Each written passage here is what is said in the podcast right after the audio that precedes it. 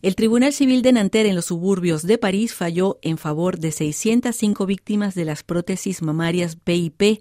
Esta condena se suma a las muchas ya emitidas contra la empresa TV Rheinland.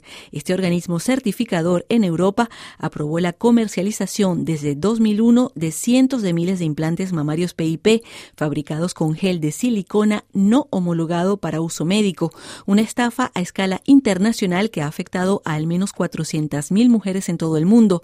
Las explicaciones del abogado Francisco Boronat de la firma Godón y Partagás, quienes han defendido a miles de víctimas. El Tribunal Civil en Nanterre son unas 600 afectadas que han recibido una sentencia como las que venimos recibiendo nosotros en los últimos meses, lo que viene es a confirmar la responsabilidad del certificador internacional TUBRAIL. Todas las fases de fabricación de un producto, en este caso sanitario, tienen que estar supervisadas por el organismo notificador. ¿Qué significa? Que si tu trabajo de vigilancia y supervisión no lo haces bien, te arriesgas, que es lo que pasó, a que en vez de colocar, por ejemplo, en el relleno un gel médico que vale, ponte el caso, a 1.000 euros el litro, pusieron un gel industrial que igual vale a 50 euros el litro. Lo que hicieron es certificar con el marcado CE de la Unión Europea unas prótesis que llegaron a todos los lugares del mundo, sobre todo Europa y sobre todo Iberoamérica, Venezuela, Colombia y también Argentina. El empresario, Jean-Claude Mas, lo que hizo es maximizar beneficios minimizando costes.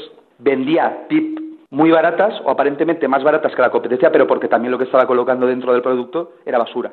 Francisco, ¿y estas indemnizaciones que se están ganando son suficientes para resarcir los daños que han tenido?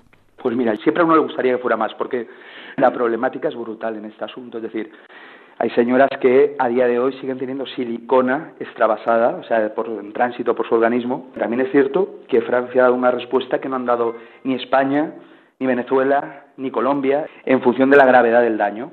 Afectada que hubiera llevado PIP y que se le haya explantado PIP sin rotura, se ha hablado de un importe que podría estar sobre los 7-8 mil euros, hasta importes de 37 mil euros, porque hay gente que realmente a día de hoy se tiene que seguir observando esa silicona, le aparece nueva silicona, es una historia. Y una última pregunta, ¿esas víctimas en América Latina pueden pasar frente a tribunales europeos, por ejemplo? Sí, de hecho nosotros llevaremos como un 10-15% de esas afectadas de Venezuela y Colombia, de un par de casos puntuales de Cuba. Al final, cualquier afectada a nivel mundial es susceptible de poder reclamar en la jurisdicción francesa. El abogado Francisco Boronat de Godón y Partagás firma que ha defendido a miles de víctimas de las prótesis PIP.